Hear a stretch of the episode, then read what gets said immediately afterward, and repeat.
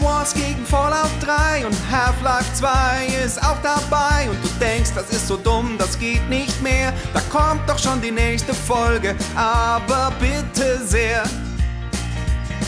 Anschluss 2 gegen Halo Reach. Manche Duelle sind echt ne Bitch und beim nächsten Sportvergleich bin ich echt raus. Wem mach ich denn da was vor? Aha. Ich höre Last Game Stand in den Podcast. Der Schiffer und der Alp, die wissen gar nichts. Last Game Standing, bisschen rotzig. Aber ich höre trotzdem jede fucking Folge. Last Game Standing, yeah, yeah, yeah. Alf und Schäfer, yeah, yeah, yeah. Alf und Schäfer. Herzlich willkommen zur LGS Power Woche. Hier beim Power Podcast Last Game Standing. Mein Name ist Christian Alt, mir gegenüber sitzt Christian Schiffer. Sag mal Hallo. Hallo. Powermäßig Hallo. Hallo hier bei Last Game Standing, dem Battle Royale Modus unter den Spielpodcasts und den Mikrofon begrüßen Sie Christian Schiffer und Christian Alt, die sich bereits vorgestellt haben, aber jetzt nochmal mit Power. Genau. Und wir reden jetzt über City Skylines versus The Last of Us. Das Duell, das schon im Achtelfinale ziemlich hitzig war. Wir schauen uns jetzt nochmal gemeinsam die Ergebnisse an, nämlich äh, The Last of Us. Oh, das war ja, hm, äh, der Last of Us ist eigentlich ziemlich deutlich gegen Dota 2, trotz des großartigen Dankesongs von äh, Christian Ja, Alt, der ja. sicherlich Dota, würde ich jetzt nochmal schätzen, 20 äh, Prozent gebracht hat. Aber der Last of Us war einfach so deutlich und drückend überlegen, dass auch das das Blatt nicht mehr wenden konnte. Auf der anderen Seite äh, City Skylines, das es, äh, wie ich sagen würde, fast überraschend schwer hatte gegen äh, Banner Saga. Es hat nämlich äh, ein, 51 zu 49 nur gewonnen, also wirklich ähm, genau ein Prozent überm Durst. Ähm, und ähm, ja, damit haben wir jetzt eben äh, diese Partie City Skylines und The Last of Us. Und wir haben ja gesagt in den Viertelfinales, da reden wir immer ein bisschen darüber, was vielleicht die Spiele gemeinsam haben könnten. Das war jetzt bei City Skylines und The Last of Us vielleicht nicht ganz so einfach, aber wir reden einfach über das Thema DLCs und Add-ons, denn das, äh, die Z- Zehnerjahre waren sicherlich auch äh, das Jahrzehnt des DLCs und äh, City Skylines beziehungsweise die Firma dahinter Paradox Games ist ja bekannt dafür, dass sie äh, mit äh, DLCs sich nicht gerade zurückhalten. Sie haben ein ganzes Geschäftsmodell eigentlich darauf aufgebaut. Und bei The Last of Us, ähm, leider haben wir es beide nicht gespielt, gilt ja vor allem das Add-on so als peinlich. absolut herausragend. Äh, Christian, äh, mal vielleicht mal die erste Frage. Kannst du mir das, kannst du mir nochmal den genauen Unterschied erklären zwischen ähm, Add-on, DLC und äh, sowas wie Gameplay-Pack? Also, das klassische Add-on Ja. braucht ja das Hauptspiel. Also es ist bei, bei Add-on denke ich immer an Brood War.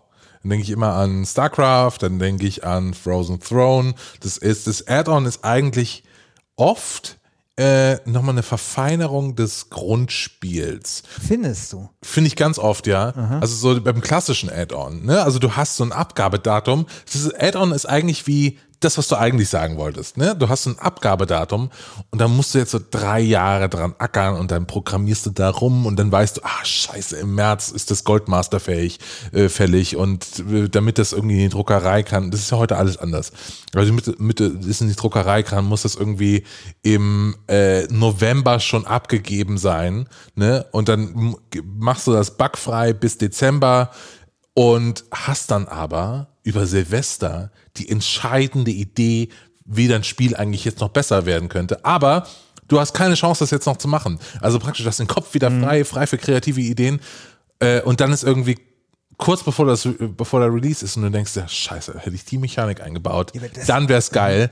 Und dann machst du nämlich ein Add-on, weil du sagst, okay, die bauen wir jetzt nochmal ein. Also so Frozen Throne hat das gemacht, Brood War hat das gemacht, Diablo 2.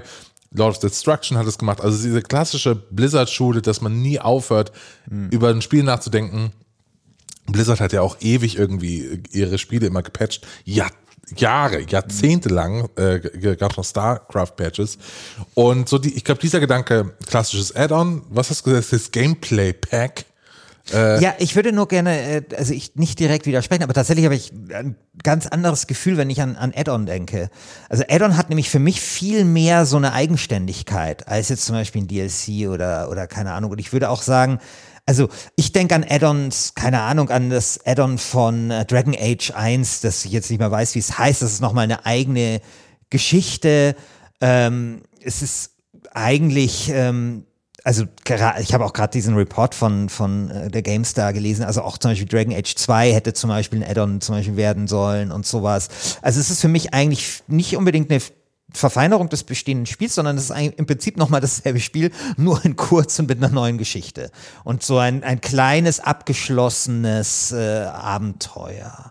Ja, ich glaube, So- ich so glaube, nehme ich glaube, da, der, der, ich glaube, wir reden zwar aneinander vorbei, aber in dieselbe Richtung. Ja, genau. Äh, weil ich glaube, also ich habe jetzt eigentlich eher Spielmechaniken beschrieben. Mhm. Ich glaube, Add-on fügen ganz oft entscheidende Sachen dabei äh, äh, hinzu, die ein Spiel auf lange Sicht interessant machen. Also gerade jetzt, wenn du Lord of Destruction nimmst oder äh, ne, jetzt mal eine Mhm. klassische Blizzard-Schule.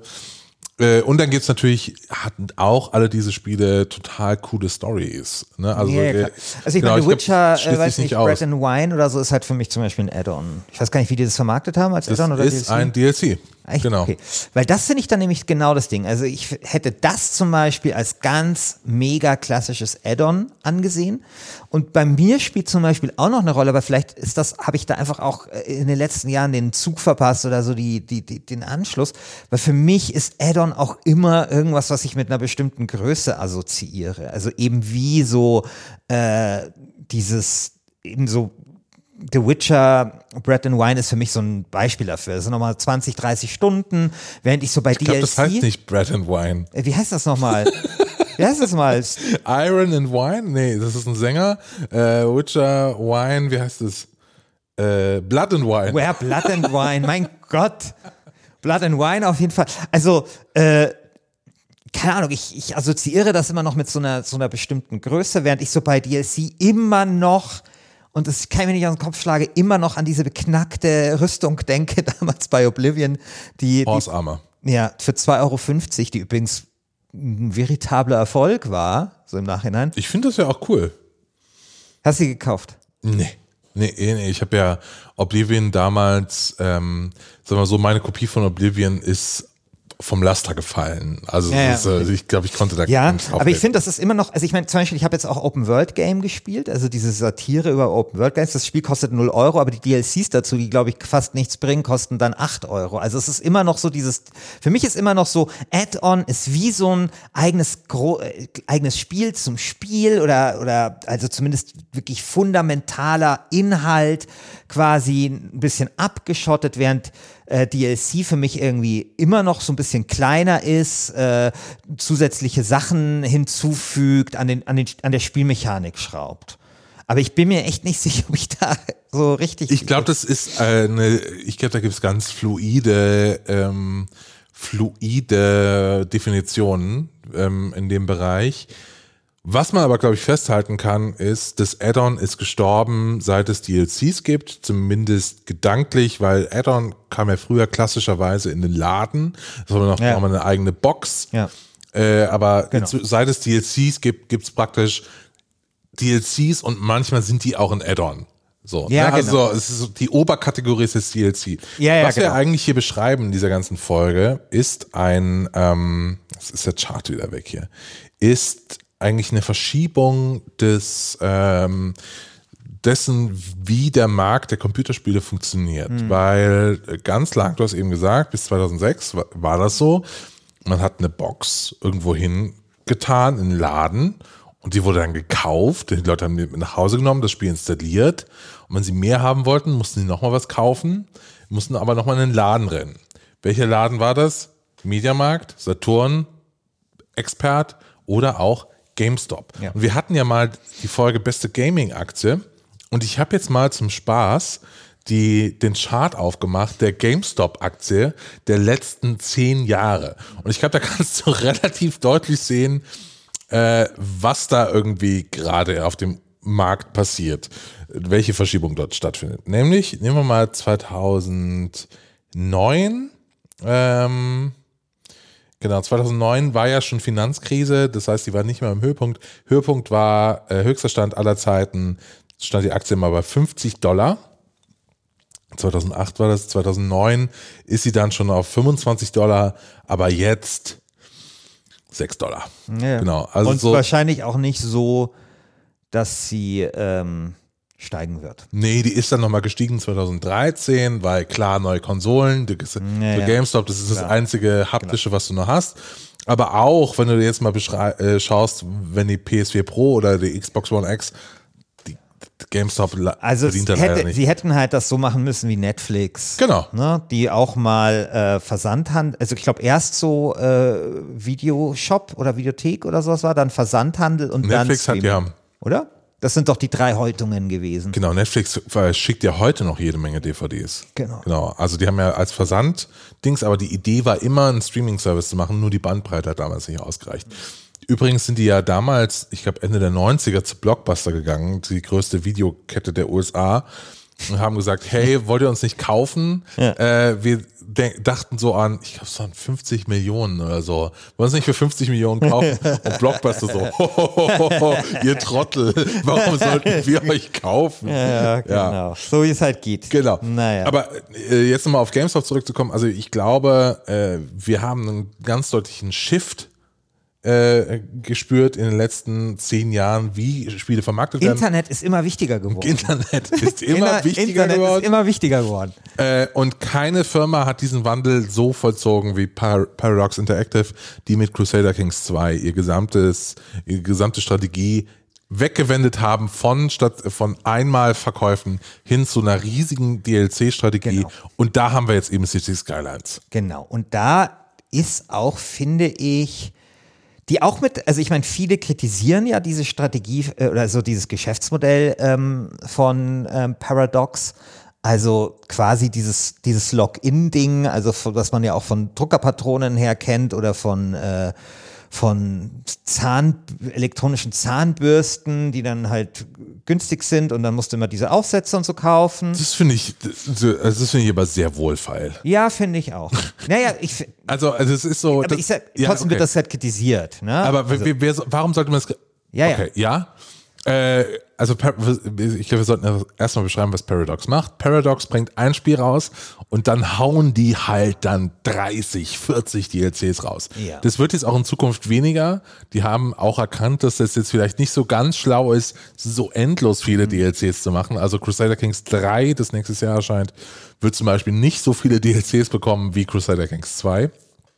Aber vom Prinzip her sehen die ihre Spiele als lebende Plattformen, als Games as a Service, nur eben, äh, dass du das äh, rein verkaufst. Genau.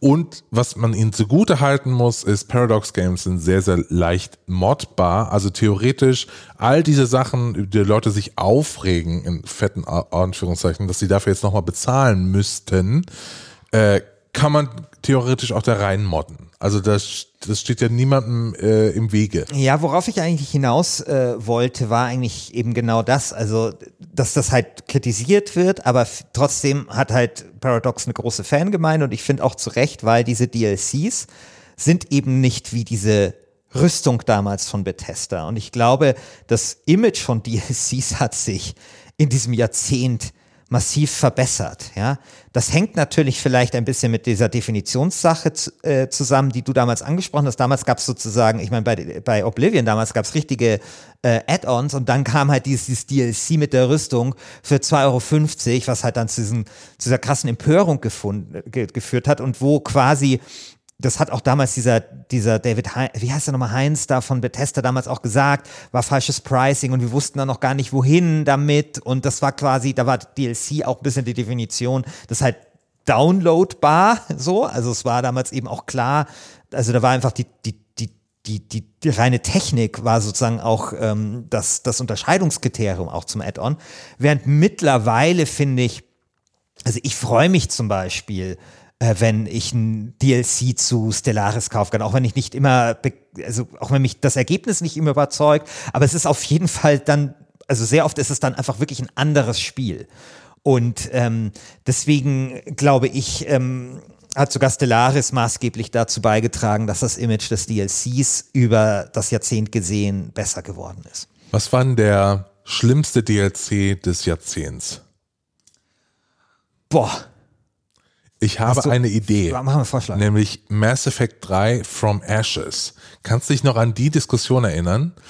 Das war der DLC, der Day One DLC, ja, der, der, eine Figur, ein zusätzliches Squadmate mitgebracht hat. Boah. Und wo du ganz deutlich gemerkt hast, eigentlich ist das Inhalt, der aus dem Hauptspiel rausgeschnitten wurde, um ihn dann aber nochmal für 10 Dollar extra genau. zu verkaufen. Also diese die Day One DLC war ja eh Wahnsinn. Und ich kann mich aber noch erinnern, also 2012 habe ich ja die WASD gegründet und ich kann mich noch erinnern, an da hatten wir, glaube ich, in der ersten oder zweiten Ausgabe hatten wir einen Artikel noch drin, wo da der Satz gefallen ist, ähm, quasi DLC sei so, wie ein Hemd zu verkaufen, ohne Knöpfe, und dann verkaufst du quasi die Knöpfe nochmal extra. Und das war genau diese Zeit damals, wo man wirklich genau dieses Gefühl hatte. Und ich meine, das gibt es natürlich heute auch noch, aber das, das heute macht man statt DLCs halt dann irgendwie äh, Lootboxen oder sowas, ja. Ähm, aber ich finde so generell äh, ist, würde ich jetzt bei Paradox nie nicht sagen, wenn die einem jetzt, keine Ahnung, kommt dann Crusader Kings 3 ohne DLCs, das sei ein Hemd ohne Knöpfe. Das würde ich dann nicht mehr sagen. Ja. Genau. Sondern was wir heute haben, ist es ein Hemd mit Knöpfen und danach kannst du es dann nochmal, äh, wenn du extra Geld gibst, kannst du es nochmal in die Wäscherei, äh, kannst du nochmal umfärben oder sowas. Ja, oder, oder, oder, keine Ahnung. Oder, oder was du hast, du hast, ein, du hast ein Hemd mit Knöpfen und dann kommst du aber auf eine Party und dann haben alle Leute äh, jetzt noch eine Krawatte dazu. Und das ist ja scheiße, jetzt brauche ich noch die Krawatte. und dann so, ich, scheiße, ich brauche noch Manschettenknöpfe, damit ich jetzt hier mitspielen kann. Und uh, jetzt brauche ich eine Fliege. Okay, noch, und noch einen Hut und so. Also jetzt, äh, wenn man sich sowas anschaut wie Destiny 2 oder so, wo ja auch eine äh, DLC-Politik gefahren wird, dass eben der neueste Content, die ähm, das Spiel mal erweitert ist, dann wie bei World of Warcraft oder sowas, dann brauchst du eigentlich immer einen aktuellen Stand an DLCs, damit du dort vollumfänglich mitspielen kannst und jetzt mitmachen kannst. Genauso wie bei The Division oder, äh, oder anderen dieser Games as a Services. As a Service, ja. Also bei, äh, um mal ein bisschen auch über, über The Last of Us zu sprechen, ähm, da das haben wir jetzt beide nicht gespielt, aber dieses Left Behind, also der DLC, der gilt ja als besser als das Hauptspiel. Sagt zumindest der Ziegner. Aber Sagt ja. auch Huberts. Okay, Sagt okay, dann sagen es die zwei, denen wir vertrauen. Alles genau, klar. und äh, also Huberts hat auch so in die Richtung argumentiert, dass man merkt, und das spricht ja für das, was du am Anfang gesagt hast, dass man da merkt, ähm, das ist möglicherweise das, was die Programmierer eigentlich machen wollten und dass die auch dort weniger Druck hatten oder, oder sowas. Und das kann ich mir schon vorstellen. Ja, also dann ist halt irgendwie so, der DLC ist dann, okay, ähm, da kannst du dich vielleicht dann auch kreativer besser ausdrücken, weil du nicht so sehr unter diesem Druck stehst, ja, wie beim Release des Hauptspiels. Ich glaube tatsächlich, dass DLCs für äh, story-getriebene Spiele eine riesige Chance sind, weil ähm, wir als Spieler ja immer noch diese elende Diskussion, das war letzte Woche schon wieder so, da habe ich mich wieder richtig aufgeregt. Letzte Woche äh, regen sich Leute im Internet auf, dass Star Wars Jedi Fallen Order viel zu kurz sei. Boah. Weil es hätte ja nur 20 Boah. Stunden Spielzeit. Äh, kurze Gott, Frage. Könnt ihr mal alle bitte anfangen zu arbeiten und richtige Jobs zu haben? Dann habt ihr nämlich gar keine Zeit mehr. so wie ich. Okay, kurze Frage. Genau welche, welche Diskussion findest du lächerlicher? Äh, Jedi Fallen Order hat einen Easy Mode oder Jedi Fallen Order ist zu kurz? Welche findest kurz. du lächerlicher? Wie, also das, das ist die viel Ich finde find Easy Mode noch lächerlicher ein Tick lächerlicher. Müssten wir eigentlich, müssten wir eigentlich so eine Bonusfolge machen. Welche Debatte ist lächerlicher? Ich bin so dankbar, dass es diesen Easy Mode gibt. Also so wirklich, das ist das Beste ja, überhaupt. mir hat das ja immer noch nicht äh, gut, aber es ist ein anderes ja. Thema. Ähm, ja, also sorry, also das, das ist ja vollkommen bescheuert. Also das ist wirklich, ich, also von, also ich würde diese Easy Mode Debatte ohne große Probleme in die Top 3 wählen der lächerlichsten Debatten in der Geschichte der Die Computer. kommt des halt immer wieder. Immer wieder. Ja, und das ist, es wird nicht besser. Nur weil dieses eine Spiel so Hardcore-Fans hat und es ist einfach viel zu Wirklich? schwer, dass es niemand spielen ja, kann. mein Gott, und wenn du leiden willst, dann, dann, dann leg dir eine, eine proktologische Krankheit zu. Ja, oder, oder sowas. zur ja? Domina oder ja, was genau. weiß ich. Ja. Und lass uns halt mit so einem Scheiß in Ruhe. Genau, weil Wirklich. ich will nämlich meine wenige Ich will Freizeit. Quality Time Genau, haben. meine Wenn ich mal nicht arbeiten muss, ich hab. dann will ich dann nicht irgendwie ein Passion Schiffers äh, ich- äh, auf der Konsole Und nachspielen. ich bin dankbar. Also wenn ich schon höre, dass du 70 Stunden Death Stranding gespielt hast, ganz ehrlich, das hält mich fast davon ab, das, das zu probieren, wenn das so lange dauert. Aber es wird nach der Hälfte eh scheiße. Insofern reicht's ja. naja, das. so, nee, also okay. weil das ist diese Längendiskussion, deswegen, ich will wieder zurück zu DLCs, weil äh, das, das Ding ist, ich will eigentlich nur eine gute Zeit haben, die vielleicht so lang ist wie zwei oder drei Filme oder wie so eine Staffel Game of ja, Thrones. aber Warum muss denn das dann so Ja, aber kurzer äh, Verweis, äh, den wir, glaube ich, an der Stelle gerne machen können, an die wirklich, äh, finde ich, sehr interessante Folge von äh, The Pod zum Thema Eskapismus, wo, und ich finde diese Diskussion total nachvollziehbar, wo sie gesagt haben, dass diese Längendiskussion auch deswegen eine große Rolle spielt, weil Spiele halt ein eskapistisches Medium sind und man sich dann halt auch gerne in dieser Welt aufhalten möchte. Und ich finde so bei manchen Genres, also wenn so ein Fallout, äh, weißt du, so nur 20 Stunden hätte, ich fände das schon auch nicht so cool, weil ich will da auch ein bisschen ankommen in dieser Welt und ich will da auch eintauchen können. Das klingt und eher nach einem Problem vom Pacing. Das klingt eher nach einem Pacing-Problem. So. Wieso? Naja, eintauchen können und so. Also ich, ich verstehe das, bei Open World Games ist nochmal eine andere Ja, Diskussion. eben. Deswegen Äh, ist bei Death Stranding auch nicht so schlimm, 70 Stunden. Okay. Aber bei, bei Spielen, die einen starken narrativen Faden haben. Ja, äh, äh, Faden da gebe ich dir ja recht. Ja. Da gebe ich also dir recht. das einzige Spiel, das es richtig gut hingekriegt hat, eine lange Spielzeit mit eigentlich einer einigermaßen okayen Hauptstory zu verbinden, ist The Butcher 3. Also in, in jüngerer Das- äh, Erinnerung bei Das, mir. das, das kann sein. Glaubst du, dass sich durch, das durch, durch Spielestreaming ändern wird? äh, dass wir kürzere Spiele haben. Ja, oder dass wir mal, also ich meine, da gibt es ja zwei unterschiedliche äh, Auffassungen. Die einen sagen, die Spiele werden noch, äh, also oder werden, die Spiele werden, weil möglicherweise könnte ja das Geschäftsmodell auch sein, dass die Hersteller wiederum bezahlt werden nach Spielzeit. Ähm, dass dann quasi noch mehr repetitiver Scheiß dabei ist, um diese Spielzeit zu strecken. Bin, weiß ich nicht, weil ich kann, ich, ich, ich, ich kann äh, oder ich kann mir vorstellen, dass das gar nicht die Metrik sein wird, die am Ende dort die Rolle spielen wird.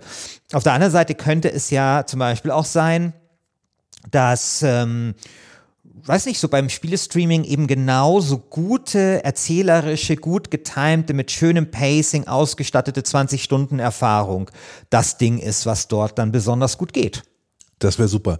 Wo ich ja große Hoffnung hege, ist, dass wir Weil, so, weil, weil, du, weil du dann auch nicht mehr diesen Preis so hast. Also hast du total oft diese lächerlichen Umrechnungen von, hey, eine Kinokarte kostet so Ja, ja, viel klar. und keine Ahnung. Und weißt du, dann hast du das halt alles und dann willst du vielleicht irgendwie nur diese 15, 20 Stunden. Sorry, ich habe dich aber unterbrochen. Wo ich ja große Hoffnung habe, ist, dass äh, es noch einfacher wird, narrativ aufwendige Spiele zu machen. Ne, dass man irgendwie so, ein, so eine Art Standard-Assets, Standard-Sets hat, mit denen man dann auch experimentieren kann. Also zum Beispiel so ein Tool wie Speedtree, was ja eingesetzt wird, um alle Bäume in irgendwelchen Spielen rein, einfach reinzukloppen. Ich will nicht wissen, wie viel Arbeit das einfach erspart hat, dass da jemand sitzt und die Bäume dahin tun muss, nur damit du einen Baum machen kannst. Ja, aber da wird doch KI, glaube ich, viele Sachen. Genau, das ist meine Hoffnung, dass man irgendwie prozedural bestimmte Dinge einfach generieren kann. Du machst vielleicht so ein Foto von so einer Straße in Zukunft und dann baut dir die KI das rein und dann kannst du deine Figuren da reinmachen und die, die machen irgendeinen Scheiß. Das ist ja das jetzt, fänd ich super. also ich meine, Nvidia oder sowas, die haben noch dieses Ding vorgestellt mit diesem Zimmer. War das das mit dem Zimmer? So, so ein 80er-Jahre-Zimmer? Habe ich nicht gesehen. Ich weiß nicht, ob das Nvidia war oder Nvidia, glaube ich, hatte dieses Ding wirklich mit der Stadt. Also wo sie irgendwie gesagt haben, unsere KI kann einfach mal so eine Stadt hochziehen. Ich hatte ein anderes Beispiel gesehen, da hat eine KI ein, ähm, ein Jugendzimmer gestaltet, äh, so im Stil der 80er Jahre. Und da meinte der Programmierer, es wäre um 90 Prozent jetzt schneller, Geil. sowas zu machen, weil die KI macht das okay, dann ist vielleicht mal irgendwie das Poster hängt vielleicht jetzt überm Tisch oder irgendwie oder an der falschen Stelle oder hier gibt es eine Häufung von bestimmten Gegenständen, die irgendwie ein bisschen unrealistisch ist. Also musst du dann noch mal ein bisschen nacharbeiten und so. Aber er meinte, Jugendzimmer der 80er, kein Problem. 90 bis 95 Prozent schneller sowas zu machen. Und das Ergebnis war mega überzeugend. Also ich meine, das ist ja plausibel, solche Machine Learning Sachen, äh, Machine Learning Sachen, Mustererkennung, das sind ja genaue Stärken ähm, von so einer Technologie. Und es wäre, glaube ich, es kann natürlich wieder anders kommen, aber es wäre natürlich wirklich toll, wenn das Ergebnis wäre, dass die Leute weniger Zeit damit verbringen müssten, diese Welten händisch zu bauen, sondern sie dafür mehr Zeit hätten, sich zu überlegen, was eigentlich in diesen Welten passieren soll. Genau. Äh, Und ich glaube nämlich das, um das, wir schweifen in dieser Powerwoche ein bisschen ab. Ich hoffe, ihr seht uns das nach. Äh, um das jetzt wieder auf The Last of Us zurückzubringen, ähm, ich finde das total interessant, dass man da eine Spielerfahrung irgendwie kontrollieren muss, die nur ein paar Sta äh, Stunden dauert. Ich glaube, es ist einfacher. Ich glaube, das kannst einfacher eine kohärente, kreative Vision da durchsetzen. Und ich glaube, man tut sich großen, großen Gefallen damit. Also von mir aus könnte Naughty Dog, müsste Naughty Dog auch gar keinen The Last of Us 2 machen, sondern einfach, wir machen jetzt zehn Spiele, die so sind wie Left Behind, obwohl ich es jetzt noch nicht gespielt habe. Aber ne, also vom, Ja. vom Gefühl her, ne? Also das ist eine Welt, wir haben mehrere Figuren, du, machst die einmal und dann aber zehn DLCs. So, das ist jetzt unser nächstes Ding. Wir machen so eine Staffel wie The Walking Dead oder so. Ich glaube, das könnte total gut Ich funktionieren. glaube auch. Ja. Und ich glaube, dass wir vielleicht solche Sachen auch in den 20er Jahren des 21. Das kann Jahrhunderts ja- dann möglicherweise auch sehen werden. Ähm, ja, äh, kommen wir vielleicht jetzt äh, zum Schluss und zur Einschätzung dieses Duells. Genau, jetzt denn wer ist der, glaubst du, wird sich der denn hier Netzer und äh, Delling-Moment. Genau, wer, wer glaubst du, wird sich denn hier durchsetzen? City Skylines oder The Last of Us? City Skylines mit überraschenden Problemen bereits im Achtelfinale. The Last of Us, äh, sehr doch- souveräner, das ist doch ganz klar. sehr souveräner Sieg, aber vielleicht auch ein bisschen satt. Weißt du, ist manchmal ja auch nicht gut, wenn man so einen Spaziergang nee, nee, hat. nee, The Last of Us macht das Rennen hier. Ganz klar. Ich ganz, weiß es nicht. ganz ich klar. glaube, dass City Skylines durchaus ähm, ein unbequemer Gegner ist. Ich persönlich halte ja The Last of Us, äh, wie du ja weißt, äh, für etwas überschätzt. Ähm, und ich finde, City Skylines ist, ähm, ist einfach eine ist einfach, sagen wir mal, ein sehr solides Spiel, das einfach auch sehr, sehr viel äh, richtig macht und das mir großen Spaß bereitet. Das Einzige, was, glaube ich, City Skylines ins Halbfinale retten könnte, wäre eine groß angelegte Meme-Kampagne über die besten Kraftwerke in City Also Skylines. Kraftwerksenergie aber- ist ganz stark bei City Skylines. ja, aber ich glaube, das wird nicht passieren.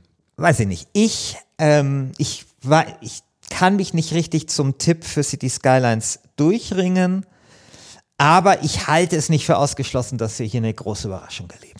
Was ich ja ga- ganz interessant finde, dass also das eine ist ein Aufbauspiel, wo man versucht, eine perfekte Stadt zu bauen, und das andere ist einfach dreckig und scheiße und es ist total dumm da zu sein und äh, furchtbar und Du hast doch nie meine Städte City Skylines gesehen.